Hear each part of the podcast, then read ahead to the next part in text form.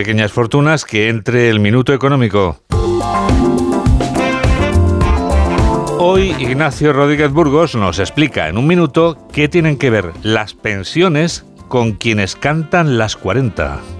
El próximo gobierno, sea del color que sea, ya tiene tarea, ya tiene trabajo. Deberá reformar y ajustar la reforma de las pensiones que esta semana está previsto se ratifique en el Congreso. Esta vez no ha sido la Comisión Europea la que duda de la sostenibilidad del sistema de pensiones. Esta vez es la Autoridad Independiente de Responsabilidad Fiscal que advierte que con esta reforma no son sostenibles las pensiones españolas. La IREF es el organismo que, según Europa, debe velar para que las proyecciones del gasto público sean correctas y verosímiles y la de las pensiones, pues no lo es. La IREF es la institución que fundó y desarrolló el mismísimo ministro de la Seguridad Social, José Luis Escriba, con el objetivo de controlar el gasto público y las soluciones imaginativas de los políticos. Ahora resulta que la criatura que con tanto cariño crió le canta las 40. La IREF advierte que la experiencia empírica señala que por cada subida de las cotizaciones un punto arriba se ponen en riesgo 30.000 empleos.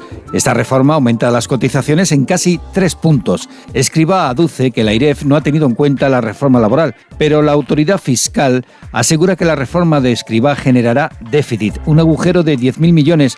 Habrá que hacer ajustes. Lo sorprendente es que la misma ley ya recoge una verificación de las cuentas cada tres años con un mecanismo automático de ajuste. Ya sabemos que deberá hacerse. No ha hecho falta esperar tres ejercicios. Pero aún hay más. El propio decreto ley que debe convalidarse el jueves establece ya un mecanismo automático de ajuste que no necesita en el futuro la aprobación del Parlamento. El tan cacareado Pacto de Toledo queda